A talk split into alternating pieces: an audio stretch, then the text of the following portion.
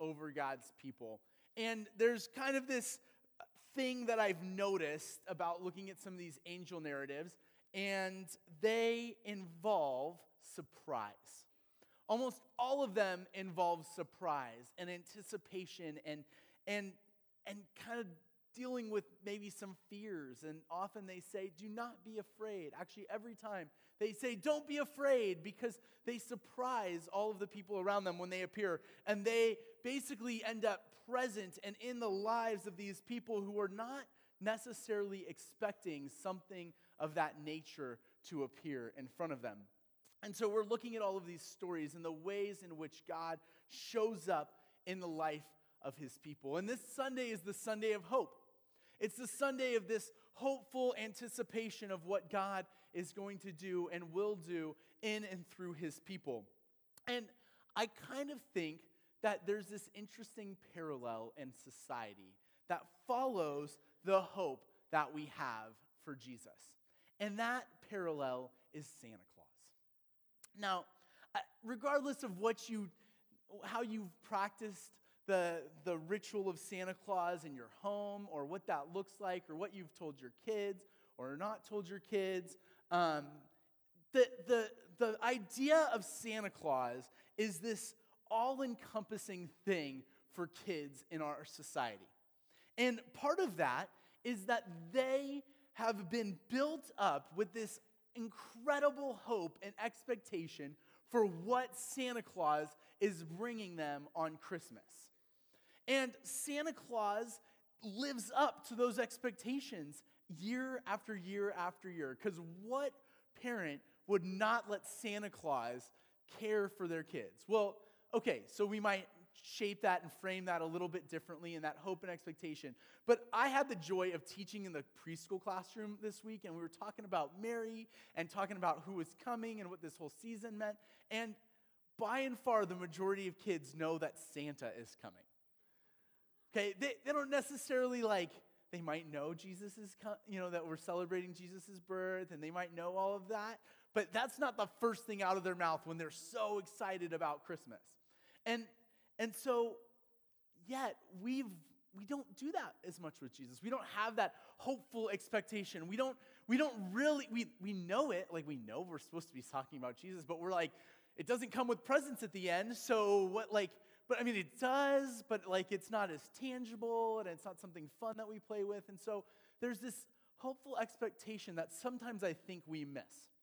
So as we go to our story, just like to kind of let that percolate with you today. So we, we kind of had, um, during our, our lighting of the Advent candle, we heard the story of Zachariah and Elizabeth. And we're going to be talking about this story. So if you want to join me in reading, it's in your Bibles. You have some Bibles in front of you. If you don't have a Bible, you're always welcome to those that are in your pews. If you have a phone and you want to download the YouVersion Bible app, that's actually an incredible, it's the biggest Bible app in the country and it's done by a covenant church. There's some incredible information and Bible studies and all kinds of stuff in there. But you can turn with me to Luke chapter 1. And Luke is about this far through the Bible, maybe about a little over three, three quarters. And, um, and it starts the story of Jesus. And Luke is one of the main books that kind of portrays this beginning of Jesus' life, his, his, the infancy narrative and what's coming, as well as what takes place in his young childhood. But it also talks about the birth of John the Baptist. And so today we're looking at Zachariah and Elizabeth, the parents of John the Baptist. And we're starting in verse 5. So big number one, little number five. And it says, In the time of King Herod of Judah, Judea, there was a priest named Zachariah who belonged to the priestly div- division of Abijah, or something like that. His wife Elizabeth was also a descendant of Aaron. So basically, he was born into it. He's a priest because he was born into it. His wife was born in this line. Aaron is the you know, that's, that's the priests. Like people born in the line of Aaron are priests. That's what they do, they care for the temple. Verse 6 both of them were righteous in the sight of God, observing all the Lord's commands and decrees blamelessly. Now, so we have Zachariah and Elizabeth who are like the the picture perfect couple. Like everybody looks at them as though they have never done anything wrong in their entire lives. Because basically, they haven't. They do the things that they are supposed to do. They are of the family of priests, so Zachariah is a priest. They are, of, they are people who are supposed to be righteous and upright and clean and pure at all times because of his service in the temple. So he does that. He does, they do everything they possibly can to follow God, to, to honor God, to perform the rites and rituals of the temple, to care for the people. Uh, and so, um, Zechariah, as we'll, we'll see in a moment, he, he is called on to do the preg- his regular priestly duties. It's like he's going to work, but he has the one job that everybody wants to have every day, but doesn't get to do every day. And it's to go into the holy place, just outside of the Holy Holies, so that the temple of God is designed with this this space that's veiled where the Ark of the Covenant is, where the presence of God resides, and his presence overflows and receives worship in this place that is simply just for the priests. And they bring fresh baked bread every day so that this aroma would be pleasing to the Lord. And they burn incense as, as an offering to the Lord every day as this moment to, to give offering and a pleasing aroma to the Lord. And so, Zechariah, it's his first opportunity.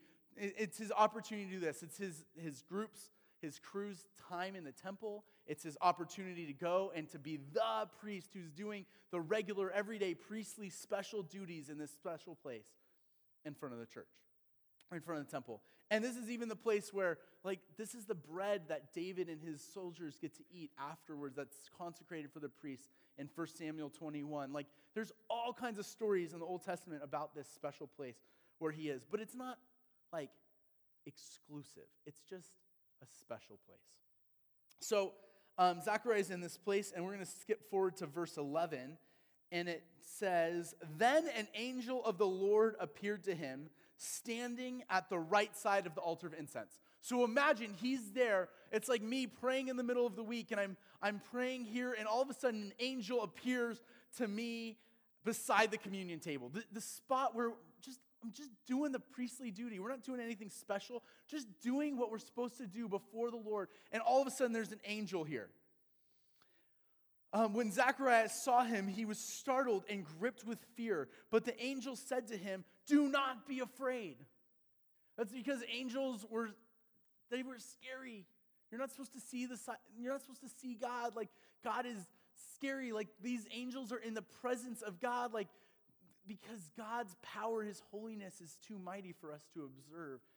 And so, uh, as that's littered throughout the Old Testament, this is kind of like hearkening back to all of those things, all of those special things that are going on in, the life of a priest.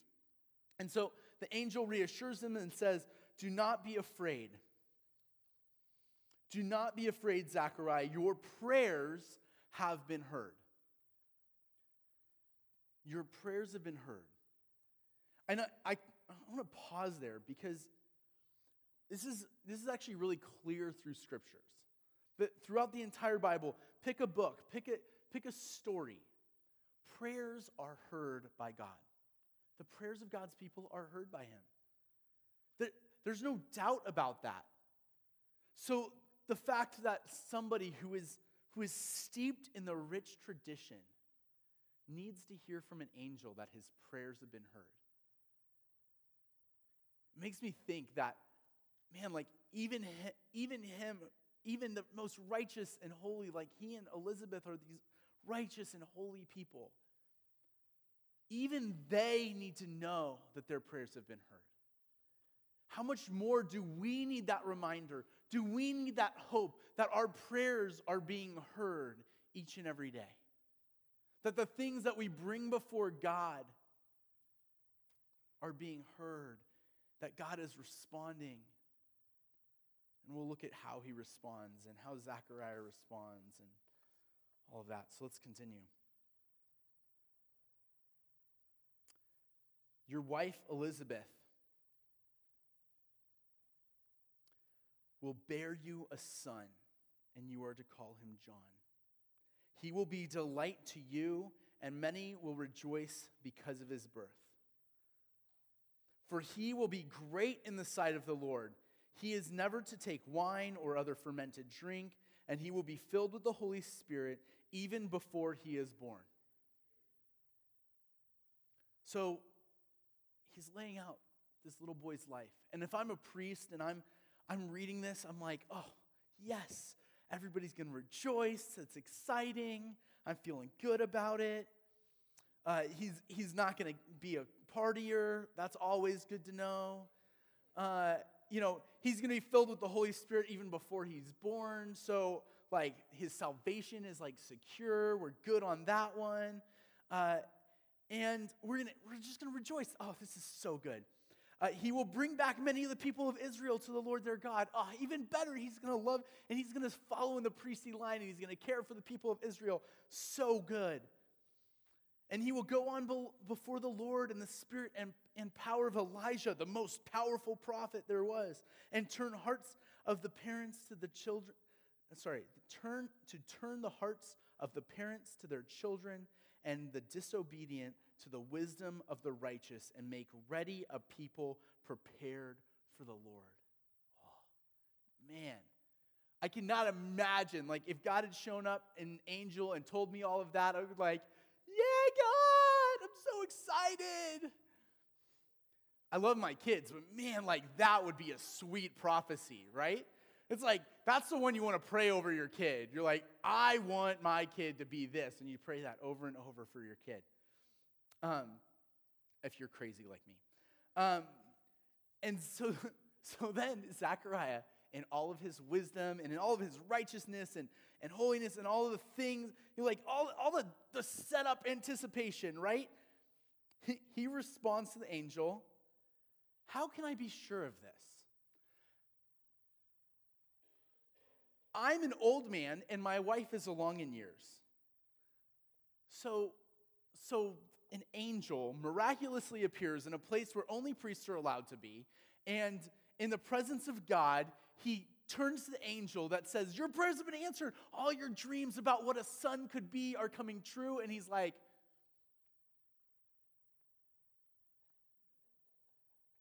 I don't believe you. How can this be true?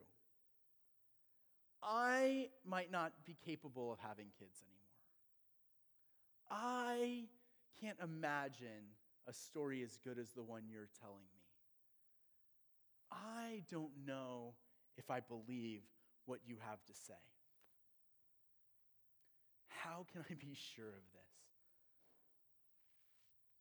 Zechariah, in all of his faithfulness, in all of his prayers, in all of his anticipation, was not ready for what God was actually going to do.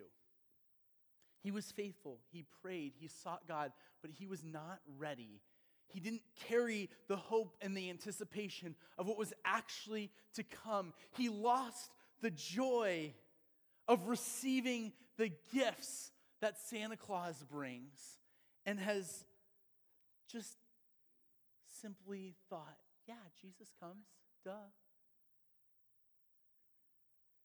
Zechariah has missed the biggest, most important point of the whole story. He, he doesn't remember all of these things. And I think at times we tend to get distracted in that exact same way. Now, all of us in different journeys and parts of our lives, we might find ourselves at, at times fervently trying to seek God and, and follow Him and understand the Bible and struggle through these things and, and do the practices that we're supposed to do, that we think we're supposed to do, and not necessarily feel like that has this future fruit or, or benefit. And, and sometimes we might even not be the most righteous people, or we might not be following God in all that it's cracked up to be, in all that God hopes for us. And we get caught up sometimes in what the church is supposed to do for me and how, how the church is supposed to serve me. And, and that song, we didn't, we didn't have the right song, or the coffee wasn't outside today, or we, we didn't get donuts because there's cake instead. Like, we, we get caught up in these things that we're like, this is part of our worship, this is part of our experience of God. We, we want it our way. Was there an angel? Is that my pocket? All right. Is that me? Should I switch? I'm just going to switch to this one.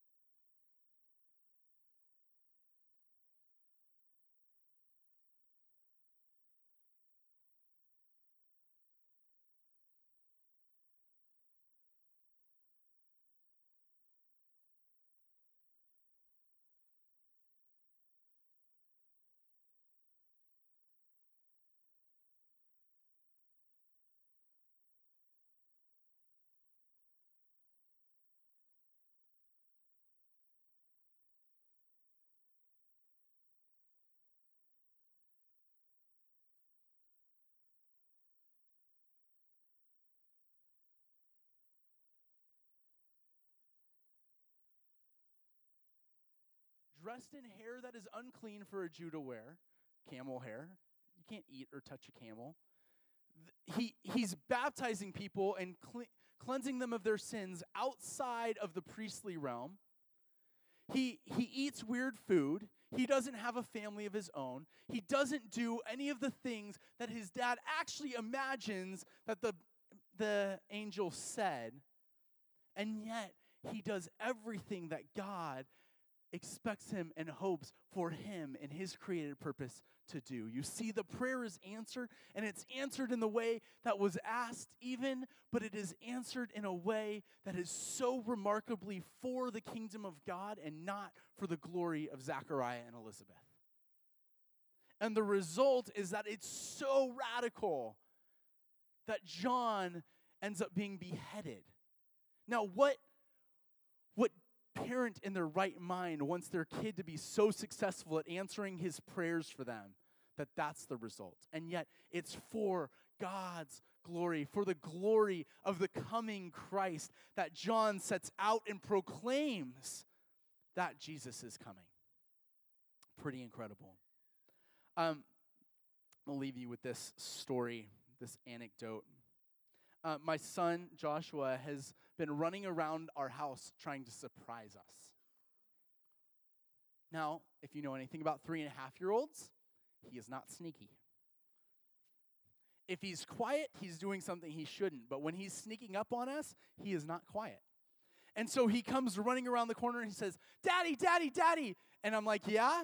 And then he comes running in the room and says, Boo. like, you you telegraphed that you were coming. You showed me, you gave me every inclination that you were coming, and I was not surprised. Now, every once in a while, he kind of does it well. And by kind of, I mean he still doesn't get the whole anticipation factor of surprise.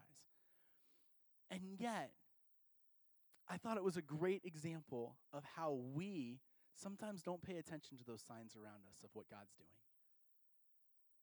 So when God shows up and says, I'm here, I'm answering your prayers. We're like, ah, I'm afraid. And the angel says, Do not be afraid. Your prayers have been answered. And yet, we could have avoided all of this had we just been willing to hear God, to seek God, and to anticipate and hope and dream and expect that He is and will continue to show up in our lives. We just have to look for him.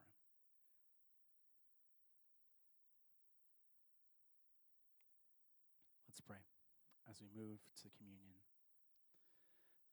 Heavenly Father, God, we thank you for the gift of your Son, for the life changing hope and expectation of what it is to know and love you, God. God, meet us, encounter us, give us a hope. Lord, will you answer our prayers for your glory? And God, that's an incredibly hard prayer to pray. Because we see the story of John and it does not feel great sometimes. God, we trust you. We know you love us. You love us so much that you would send your son, that we, you would come, that you would love us and demonstrate for us how to live and teach us and care for us and save us. As we move towards communion, God, would you be in our hearts and in our minds. Would you transform us? And would you also give us the strength to realize it has nothing to do with us at all? It has everything to do with how we respond to you, with how we reach you, how we seek you, how we know you. In your name. Amen.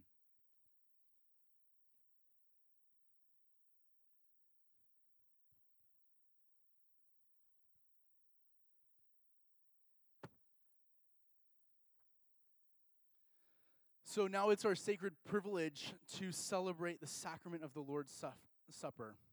And so all who humbly put their trust in Christ and desire his help that they may lead a holy life, all who are truly sorry for their, their rebellion and would be delivered from, from those choices, all who would walk in love with their neighbors and intend to live a new life, following the commandments of God and walking from now in his holy ways, are invited to draw near with faith to receive this holy sacrament. Friends, this is a joyous feast of the people of God. Many will come from east and west and from north and south and sit at the table of the kingdom of God. This is the Lord's table. Our Savior invites those who trust him to share in the feast he has prepared. Come to this sacred table, not because you must, but because you may. Come to testify, not that you are righteous, but that you sincerely love our Lord Jesus Christ and desire to be his true disciples. Come not because you are strong, but because you are weak. Not because you have a claim on the grace of God, but because in your frailty and sin you stand in constant need of God's mercy and help. Come not to ex- and express not to express an opinion, but to seek God's presence and pray for the Spirit.